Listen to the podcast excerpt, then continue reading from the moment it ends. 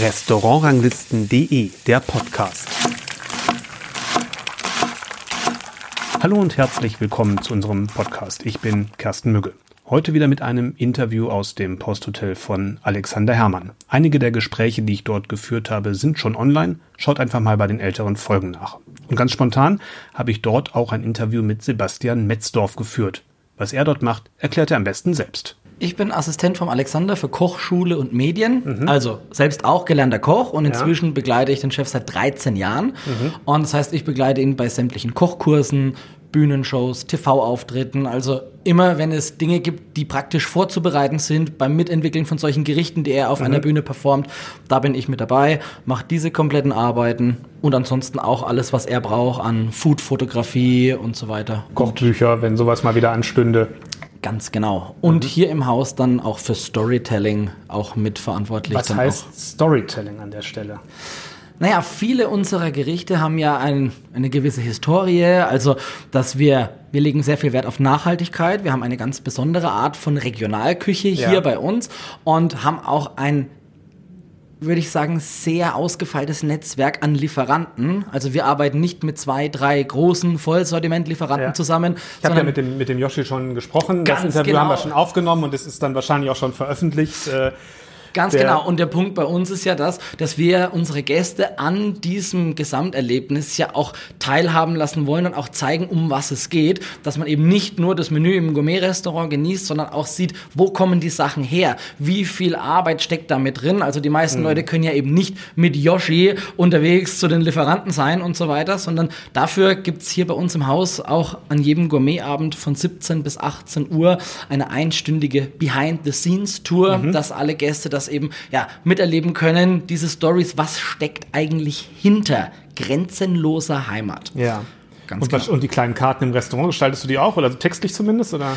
Textlich ist das. Also es gibt ja mal klein, es gibt das ja immer kleine Machwerk Karten. unseres Meisters. Also okay, okay, aber alles klar, verstehe, verstehe. also okay, aber aber das, weil das gehört ja auch zum Storytelling äh, das mit gehört dazu, natürlich dass ihr auch die Informationen zu den Gerichten auf so kleinen Karten mit dazu gibt, bis hin zu dem du sagtest, dass gerade äh, Führung behind the scenes und sowas alles. Ähm, da gehen wir nachher noch mal ins ins Detail. Das ist ja was alles, was dazugehört, ist ja das Bild, was die Menschen draußen von Alexander Herrmann haben. Die Bandbreite an Fernsehsendungen, die er macht, die er schon gemacht hat, ist ja unfassbar groß. Von wirklich den ganz klassischen ähm, Sendungen Küche abgefilmt, sage ich jetzt mal ganz frontal mit Bildungsauftrag, bis hin zur äh, Unterhaltungssendung, wo man sich fragt, wo war da eigentlich noch das Kochen? So ungefähr. Gibt es da Unterschiede in, in, für euch, was das ähm, irgendwie mit sich bringt? Also von der Kochvorbereitung sind natürlich die Formate, die wie du eben gesagt hast, den Bildungsauftrag haben, also wo man auch wirklich ein Rezept nachkochbar vermitteln möchte. Das sind die, die für mich dann ein bisschen aufwendiger sind, weil es geht halt um die Vorbereitung, dass auch alles perfekt so vorbereitet ist, dass es gut funktioniert. Hinterher natürlich dann auch nochmal die Rezepte, so wie sie der Chef auch wirklich gekocht hat, dann auch nochmal schriftlich festzuhalten, dass man das im Nachgang auch ja, ordentlich nachbereitet hat, dass jeder damit was anfangen kann. Mhm. Und bei anderen Formaten, wo es ja dann eher um eine Challenge und um Unterhaltung Richtung geht. Es ist auch immer alles natürlich nachkochbar, aber es geht ein bisschen ins Hintertreffen von der Aufwendigkeit der Vorbereitung her. Mhm. Also da ist schon immer das, dass wenn er wirklich das vermitteln möchte, das sind die, wo man auch wirklich mehrfach prüft, dass das alles auch ganz genau so funktioniert, perfekt mit Gelinggarantie nachkochbar ist, weil wir wollen ja auch, dass die Leute dann dieses Erfolgserlebnis zu Hause dann ja auch haben. Ähm, was machst du oder was ist für dich interessanter? Welche Art von Sendung? Ich mag im Prinzip alle Arten. Mhm. Ich mag diese Abwechslung. Und das ist ja das Schöne. Also, da muss man vielleicht einmal noch rangehen, weil ich doch noch ein bisschen stärker auch zusätzlich hier im Hotel eingebunden ja. bin. Und da muss man sagen, nimmt sich ja der Chef bewusst ja auch ein Stück zurück, wo er sagt, er will nicht die wichtigste Person im Posthotel sein, sondern er hat für mich dieses Talent, das zu schaffen, dass jeder Mitarbeiter nach seinen Stärken gefördert mhm. wird und auch quasi, dass die Jobs um die Persönlichkeiten herum gebaut werden, dass sich die Leute hier entfalten können. Also angefangen bei jemandem wie dem Yoshi, der als Food Scout mhm. Interesse an der Produktion von Produkten hat, dass genau auf diesem Schwerpunkt aufgebaut wird Und genauso war das eben bei mir, dass schon immer dieses Fernsehkochen mich insofern interessiert hat, oder halt auch wenn Köche Shows auf Bühnen haben, dass man es schafft, dadurch, wie man darüber erzählt, wie man das vormacht und die Leute dann sind, also dass man die Leute wirklich fesseln kann, obwohl die es ja nicht essen. Ja. ja? Also Ja. im Restaurant ist es ja immer der Punkt, ich serviere das Menü, kann vielleicht noch zwei, drei Sätze dazu erzählen und die Leute können das probieren und sagen, jawohl, das ist der Aha-Effekt. Aber wenn man einen Saal hat mit tausend Mann Publikum, Ja. man brät vorne ein Steak in der Pfanne, wie man performen muss, dass alle Leute davon begeistert und gebannt sind, obwohl sie das niemals probieren werden. Das ist spannend. wie hast du diese Kompetenz, ähm, das auch entsprechend zu überlegen, zu konzipieren, erarbeitet? Also ich habe eine klassische Kochausbildung. Ja, ja, das ist- Und habe hier vor 13 Jahren eben auch im Posthotel angefangen. Im ersten Jahr im Bistro, im zweiten Jahr dann im Gourmet-Restaurant. Mhm. Und dann hat sich das langsam gesteigert. Seine damalige Assistentin hat sich quasi zurückgezogen und ich wusste ein bisschen im Vorfeld, dass sie demnächst gehen wird. Mhm. Ja. Und das heißt, ich habe dann auch schon mit unserem Küchenchef abgeklärt, egal, wenn der Chef etwas braucht, ich mache das. Und wenn ich frei habe oder wenn ich im Ja. Urlaub bin, keine Ahnung, sagt mir Bescheid. Ich pack die Tasche, wenn er zum Radio fährt oder Mhm. ich bereite was vor, wenn es fürs Fernsehen ist. Ich richte das einfach schon mal. Und dann habe ich das eine Zeit lang gemacht Mhm. und dann ist wirklich diese Stelle vakant geworden. Und dann war erstmal die Frage, wie besetzt man das neu? Müssen wir jemanden mit fachlicher Kompetenz von außen holen oder, Moment mal, da ist doch der Metzdorf, der macht das ja schon die ganze Zeit auch mit. Ja. Und dann hat es eben erst mit einem kleineren Aufgabenbereich begonnen. Verstehe, verstehe. Erstmal, der Chef braucht gewisse Vorbereitungen, das heißt, wir haben uns abgestimmt, was braucht er und dann habe ich das vorbereitet und er hat dann quasi seine Performance gemacht und dann konnte man hinterher abstimmen, hat es gut funktioniert, wo müsste man noch ein bisschen Justierung? Und so hat man sich dann im Laufe der Jahre, beziehungsweise es ging relativ schnell, gut zusammengefunden. Und so hat sich das Feld immer weiter dann noch ausgeweitet, dass mein Hobby Foodfotografie plötzlich auch relevant geworden Verstehe. ist, zu sagen, es ist doch praktisch, direkt im Haus jemanden zu haben, der auch mal schnell Foodfotos in ordentlicher Qualität liefern könnte.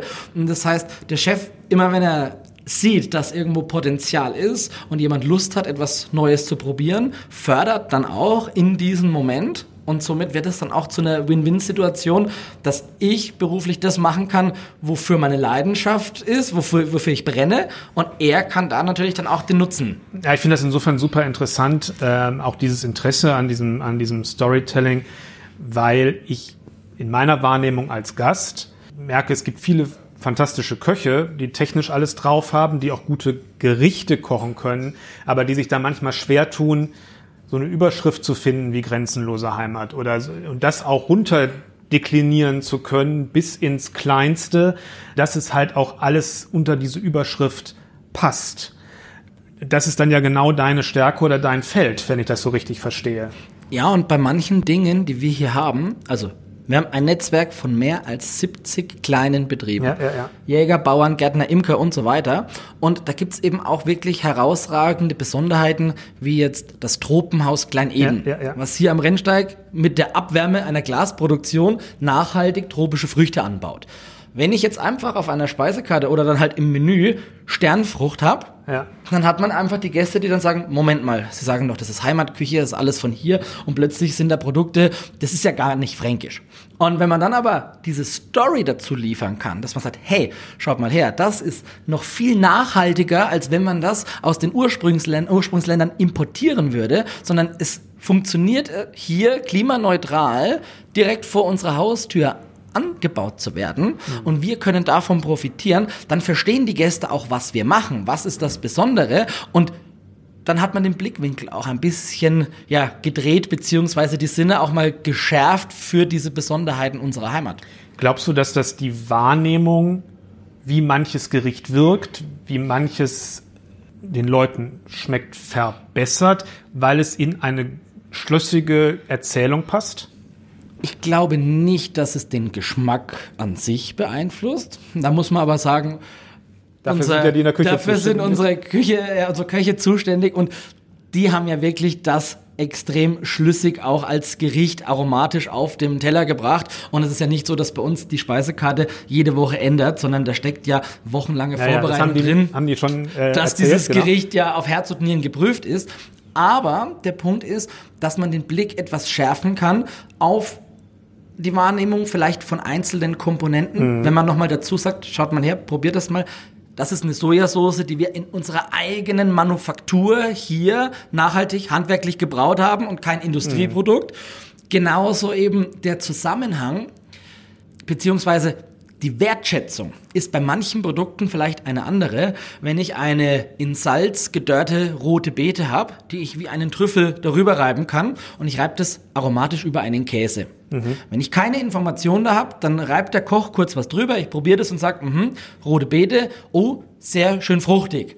Aber der Knackpunkt ist, dass die Herstellung von so einer roten Beete mehr als ein Jahr in Anspruch nimmt, bei der ich sie regelmäßig wetten muss und so weiter. Das heißt, die Gäste sehen den Koch mit dieser roten Beete an den Tisch kommen und sagen, oh, jetzt kommt diese rote Beete und sie wissen schon, da steckt ein ganzes Jahr ja. Arbeit drin und das heißt, sie werden auch viel genauer noch drauf achten, wie schmeckt die und wow. Und dann kann man diesen Wow-Effekt, glaube ich, nochmal verstärken, weil man jetzt auch sieht, wie schwierig es ist, um zu so einem Produkt zu gelangen. Das meine ich damit, dass es, dass es die Wahrnehmung von auf bestimmte Dinge lenkt und die steigert und verbessern kann, ähm, wenn, das, äh, wenn sozusagen die Geschichte rund um die Gerichte konsistent ist. Ähm, und ich würde sogar sagen, nicht ja. nur verbessern kann, sondern dass es ja. zu mehr als wahrscheinlich 95 Prozent auch wirklich Wahnsinn. diese Wahrnehmung steigert und verbessert. Also davon bin ich überzeugt. Das ist eine starke und, Aussage, und 95 Prozent. Und deshalb würde ich sagen, also mache ich das auch. Also deswegen, ich bin sehr davon überzeugt, dass ein Storytelling da sehr wichtig ist und dass man damit den Gast schon noch, also das Gesamterlebnis der Gäste nochmal deutlich steigern kann, wenn man die Geschichten hinter den Produkten auch kennt. Das ist wirklich, finde ich, ein interessanter Punkt, weil auch, ich sage das gerade auch in meiner Wahrnehmung, wie gesagt, manchmal in, in anderswo, wie gesagt, fantastische Köche, tolle Menüs grundsätzlich, aber, äh, oder, wie soll ich sagen, in gerade wenn man auch im Ausland unterwegs ist, habe ich manchmal das Gefühl, der, der Dreisteiner ist auch nicht, hat auch nicht einen mehr als in Deutschland, aber die Story oder die Ideen dahinter sind einfach so schlüssiger auserzählt. Und bei uns ist es dann doch oft manchmal so in so einem technischen, gefällt man sich in so technischer Präzision, wo die Emotionalität und das, was es mir eigentlich sagen will, nicht so richtig transportiert.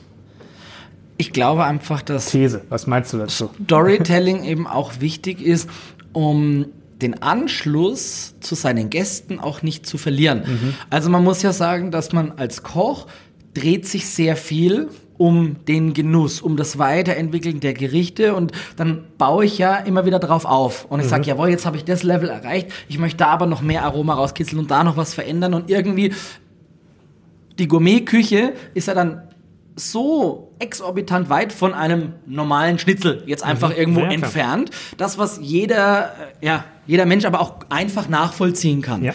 Und dann ist der Punkt, dass bei manchen Dingen einfach noch so viel dazwischen liegt, dass das dann auch schwer verständlich wird oder um wirklich dann zu begreifen, was ist eigentlich jetzt da das Besondere, weil es ist ja nur ein Tellergericht.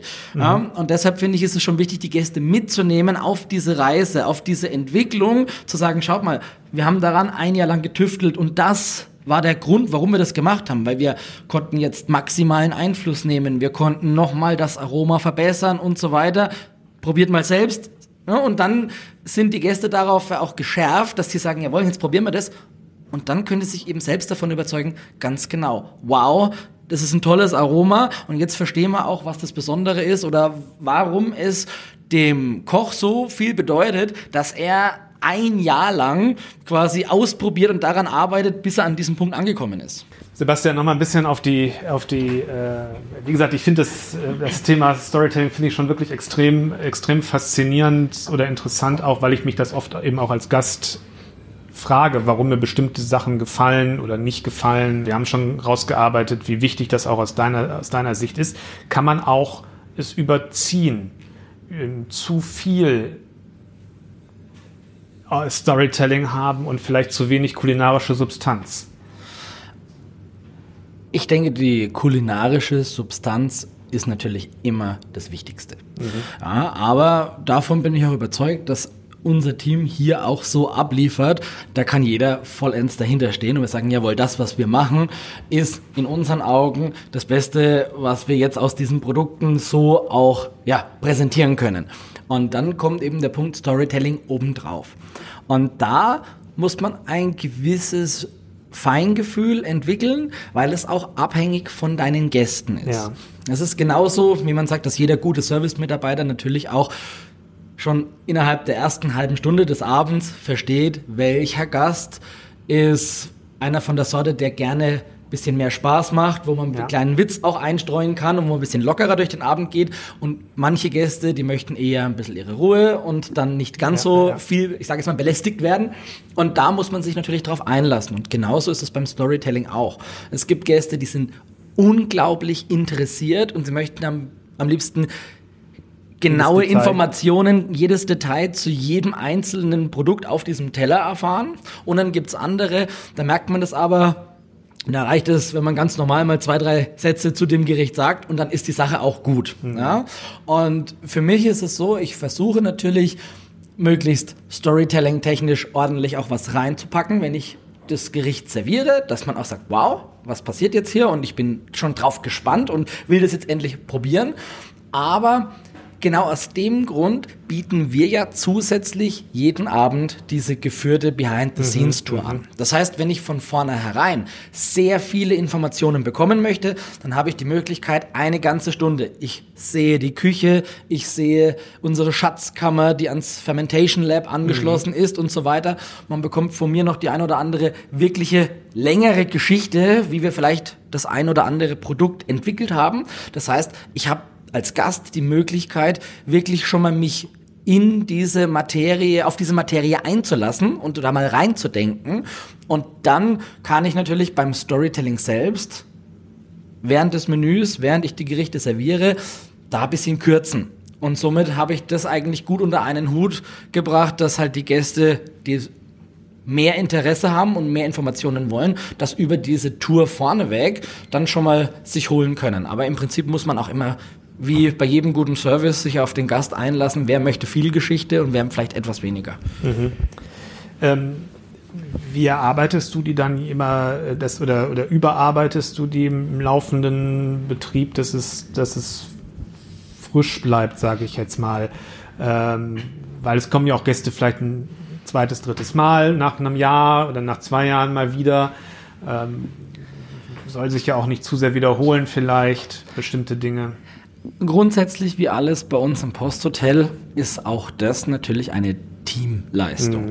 Und das heißt, wenn ein neues Menü konzipiert wird, steht ja allen voran erstmal der Yoshi als Food Scout, Ja, ja. der ja sagt, welche Produkte haben wir aktuell zur Verfügung, was wurde im Food Lab ausprobiert und dann sitzen ja der Tobias und der Alexander erstmal mit am Tisch. Es wird ein grobes Konstrukt für das neue Menü Ja. erarbeitet und dann kommen ja auch die Köche ins Spiel, vor allem auch unser Philipp Weichlein als Gourmet-Küchenchef, der dann praktisch viele Sachen mitentwickelt und in dem Moment ist man aber auch an einem Punkt, wo man sieht, aus welchen Produkten setzen sich jetzt natürlich die Gerichte zusammen. Das heißt, welche Betriebe kenne ich bereits sehr gut oder was ist auch für mich neu. Das heißt, dass man dann sich mit dem Yoshi und auch mit dem Chris vom Labor zusammensetzt und gemeinsam schaut, was sind auch wirklich Besonderheiten. Das, ähm, ich entwickle ja nicht bei den Gerichten großartig ja. mit. Das heißt aber, dass ich auch ja in Erfahrung bringen muss, was ist eigentlich, welche Geschichten gibt's zu den unterschiedlichen Komponenten und was sind eigentlich wirklich die interessanten Dinge, auch wenn man sagt, wow, da ist aber die Geschichte so, da haben wir ja ein Jahr quasi dran geforscht, bis wir jetzt das äh, so weit auf diesem Punkt umsetzen konnten. Und das ist dann das, dass man im Team drüber nachdenkt und die Sachen dann immer wieder ein bisschen anpasst, bei den einzelnen Informationen, die auf die Kärtchen kommen oder die wir am Tisch erzählen, da ist es sowieso bei jedem Menü völlig neu, ganz klar. Und wir bieten auch immer mindestens drei Geschichten an. Also eine Geschichte steht normalerweise auf dem Kärtchen. Zwei Geschichten sind Dinge, die man am Tisch erzählen könnte. Vor allem auch, wenn man zwei Tische hat, die relativ dicht nebeneinander sind, Ja. dass man nicht an beiden die gleiche Geschichte erzählt, dass man auch als Gast, das Sehr sind wir gut. wieder bei dem Punkt, wann Ja, kann ja. Storytelling zu viel werden? Ja. Wenn ich selbst als Wenn ich Gast die achtmal höre von den Tischen, die um mich rum sind, bin ich Genau, schon genervt. dann denke ist ich mir, wow, was ist denn Zumal, hier los? zumal ich gar, nicht gar nicht selten mal alleine auch essen gehe, dann, dann merkt man, kriegt man das ja besonders mit. Richtig. Ne? Und wenn aber unterschiedliche Geschichten erzählt werden bei dem Gang, dann bleibt auch das ein bisschen frisch. Ja. Und dementsprechend ändert sich das ja automatisch. Und dann schaue ich halt für diese Tour vorneweg, dass man natürlich da es gibt einen roten Faden, der sich durchzieht, der für alle, die diese Tour zum ersten Mal erleben, natürlich interessant und neu ist. Und dann geht man eben auf ein paar kleine Produktänderungen oder irgendwas auch immer wieder drauf ein. Aber halt so, dass man nicht zu viel spoilert, Ja. weil bei der Tour möchte ich ja erklären, wie, wie das in der Gesamtheit funktioniert, Ja. aber natürlich die ganzen Überraschungsmomente, die am Abend im Menü sind, nicht schon vorne wegnehmen. Ja. Sebastian, jenseits vom, äh, vom hier vom Haus, wo würdest du sagen, hast, äh, ich nehme an, du gehst auch viel essen in der Welt, um dich über, über die Darbietung anderer äh, Restaurants zu informieren. Hast, wo hast du schon mal ein, ein, ein Storytelling erlebt, das dich in, inspiriert hat? Also ich persönlich finde zum Beispiel in, in Wien, im, im Steirer Eck, fand ich das auch sehr spannend. Es ist ähm, weniger intensiv produktbezogen Ja, wie jetzt bei ja. uns, aber auch, ja, dass man da auch bei Kärtchen gewisse Informationen hat und dass es auch so Highlights gibt und dass auch sich einzelne Persönlichkeiten innerhalb des Teams vor Ort entwickeln. Wie Ja. wenn jetzt dann der Brotwagen vorgefahren ja, ja. wird, was ja ein richtiger Klassiker ist. Und dann schaut man natürlich, was kann man sich abgucken, wo fühle ich mich gut entertained. Weil das ist ja auch für mich persönlich wichtig, nicht nur, dass ich Informationen bekomme. Ich meine, wir sind ja jetzt nicht in der Schule und ich will jetzt dir das niemanden belehren, Ja. sondern den Punkt, der Punkt ist ja der, auch Informationen geschickt auch mit vielleicht etwas Wortwitz und so weiter zu verpacken, dass ich einfach ein schönes Entertainment hatte, eine gute Zeit und hinterher dann feststelle, wow, und das eine oder andere konnte ich sogar noch lernen. Aber schön, dass du so ein, ich sag mal in dem Sinne so ein klassisches äh, Ding dann noch nennst. Man hätte jetzt ja auch, was weiß ich, sowas wie das Alchemist oder äh, Fat Duck oder sowas auch äh, nennen können, die ja deutlich verspielter sind, um es mal so zu sagen. Das stimmt schon, wobei natürlich wir hier im Haus ja auch nicht so technisch, sage ich jetzt mal, Ja. sind wie beim Alchemist, das jetzt Nein, klar, so ich habe das jetzt gar nicht auf euch bezogen, sondern eher was dich beeindruckt hat, was sowas an, was das angeht. Und wo man sagt, das ist, war wirklich in, in seiner Art einmalig, ja, genau. Ja, und ich finde, es gibt halt auch einzelne Personen, das kann einem Ja. in, in vielen Restaurants begegnen.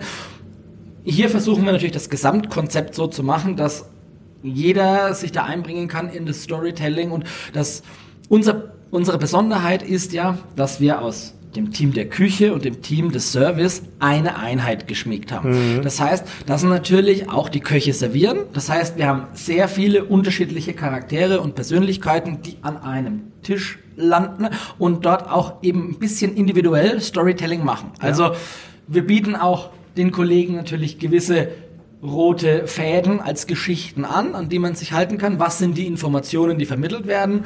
Aber im Endeffekt variiert es natürlich auch, weil jeder ein bisschen Spielraum hat, mit seinen Worten Dinge natürlich auch rüberzubringen. Und das macht es ja schon einmal sehr spannend, weil das ganze Team draußen am Gast performen kann.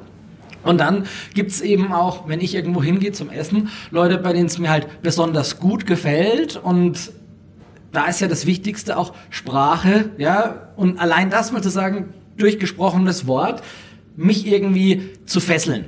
Und das ist ja auch das Gleiche, was für mich ähm, diese Parallele gibt zwischen Assistent vom Alexander, der auf einer Bühne steht und erzählt von seinen witzigsten Geschichten, die im Fernsehen passiert sind, oder er erklärt, wie er jetzt hier ein Ceviche einer Garnele macht. Und alle sind davon gefesselt. Und das ist der Punkt, der mich so reizt, zu sagen, Ausdrucksweise formulieren. Wie schaffe ich es, Gäste eigentlich ohne große technische Kniffe und irgendwelche ähm, Gimmicks ja, wirklich zu fesseln und zu sagen, allein ich stelle mich hin, genauso wie Stand-up-Comedy funktioniert, ja, dass ich ohne Hilfsmittel einfach durch das eigentliche Storytelling. Der Kern ist es ja einfach nur, wenn man es übersetzt, ich erzähle jetzt die Geschichte und damit die Leute zu begeistern. Das ist das, was mich schon immer interessiert hat und auch nachhaltig begeistert. Klingt sehr interessant. Vielen, vielen Dank. Ähm, das war für mich ein ganz interessanter Einblick wirklich in Dinge, die ich sonst nicht so, ähm, ähm, ich sag mal, ja, bislang hier in dem Podcast besprochen habe. Und äh, ich glaube, das war vielleicht für viele, die zugehört haben, ähm, ganz interessant. Ja, du hast viele ähm, Sachen angeschnitten, ähm, ähm, Sebastian, ähm, die wir auch in anderen Folgen, die wir hier, im, die ich im Laufe heute und morgen aufzeichne, angeschnitten haben. Da kann man natürlich gerne nochmal nachhören, wenn man da bestimmtes über das Fermentieren beim Yoshi und über dieses und über jenes ähm, vertieft nochmal nachhören möchte. Du hast sozusagen ein bisschen den Überblick äh, gegeben. Vielen Dank dafür und ich bedanke mich Sehr bei allen, gerne. die bis hierhin zugehört haben. Ich kann übrigens, wie gesagt, empfehlen, den Podcast zu abonnieren. In zwei Wochen kommt nämlich dann die nächste Folge ganz automatisch. Und bis dahin sage ich Tschüss.